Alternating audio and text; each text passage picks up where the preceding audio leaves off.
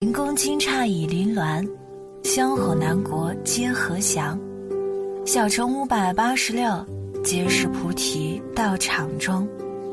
让你意识到自己身处西双版纳的，一定是街头应接不暇的佛塔，十步一寺，百步一塔，巍峨林立，古壁金像，光之鲜明，视之耀眼。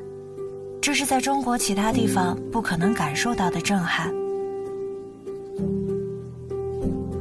乘上历史的列车，时间消尽为泥，千余年前。南传佛教漂洋过海，与西双版纳相遇。